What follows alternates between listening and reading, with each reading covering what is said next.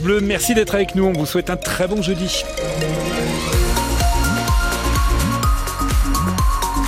Lors des infos avec Dimitri Imbert et la météo, tout d'abord Dimitri. Côté ciel du gris de la pluie euh, aussi, pas forcément très forte mais régulière tout au long de la journée. Le thermomètre repart à la baisse, 5 degrés maxi sur le Haut-Doubs. Cet après-midi, pas plus de 9 à Vesoul, Dole ou Besançon. La route en ce moment est au vert, y compris pour la traversée de Besançon à la mi-journée. Ça roule bien sur les autoroutes en direction de Dole et Montbéliard. Nos patrouilleurs nous confirment cette, euh, cette route nickel du côté de la Haute-Saône, Vesoul, Luxeuil ainsi que sur le Haut-Doubs. C'est une voix qui aujourd'hui encore, Dimitri, peut vous mettre des frissons. Et qu'on écoute 70 ans après. Mes amis, au secours.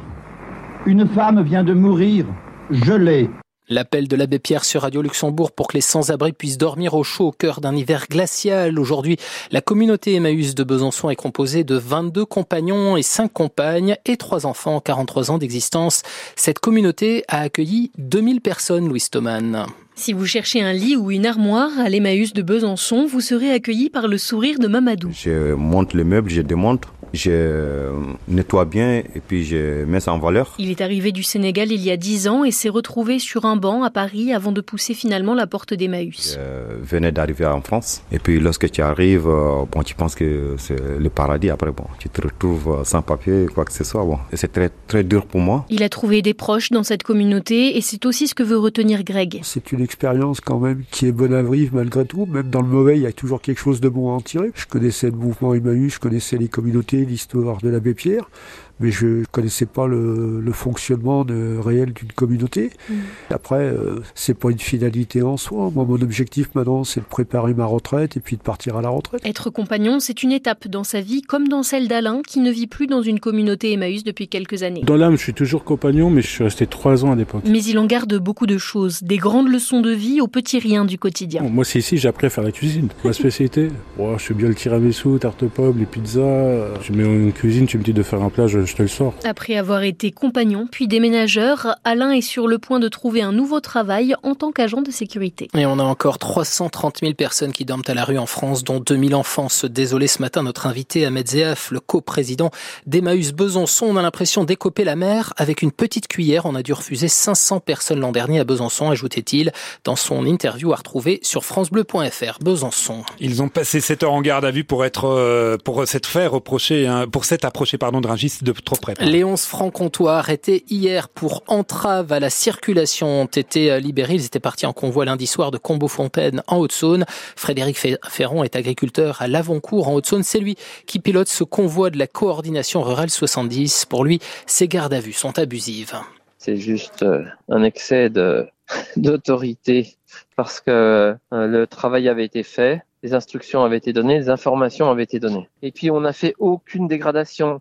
Il y a de la place devant la porte euh, devant laquelle on se trouve. Il y a deux voies et demie. On a été garé par les autorités en épi, alors qu'on pouvait très bien se garer comme des véhicules euh, euh, les uns devant les autres. C'était de leur fait. C'est eux qui ont choisi de mettre euh, quelques barrières et de faire euh, une petite déviation. Donc euh, ça, c'est pas de notre responsabilité.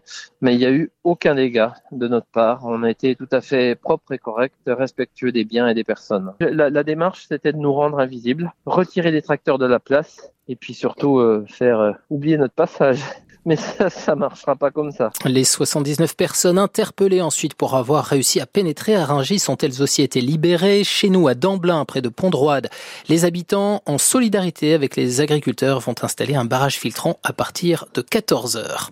Le drame hier à batron evelem en Haute-Saône, le dépassement d'un poids lourd s'est soldé par un choc frontal entre deux voitures. Une femme de 54 ans y a perdu la vie, âgée de 55 ans. La conductrice qui doublait est-elle entre la vie et la mort? Elle a été transportée par hélicoptère l'hôpital de Dijon.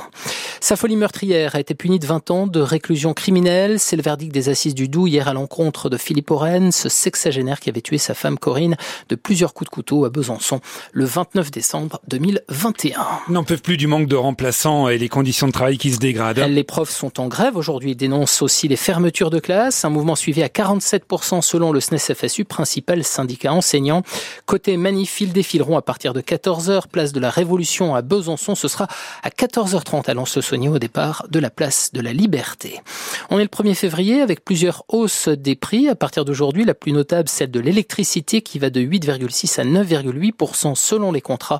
Hausse aussi les prix des péages en moyenne de 3%. Le taux de rémunération du livret A, euh, du livret d'épargne populaire passe de 6 à 5%. Celui du livret A reste à 3%. Ça en dit beaucoup sur le réchauffement climatique selon Météo France. Ce mois de janvier qui vient de s'achever est le 24e d'affilée affichant des températures supérieures ou égales au normal de la saison. Midi 5 sur France Bleu et puis en, en fin de parcours pour les filles de l'SBF en Coupe de France. Elles ont été sèchement battues par Nantes 33 à 29 hier soir au Palais des Sports de Besançon. Le résumé du match est à retrouver sur francebleu.fr. Besançon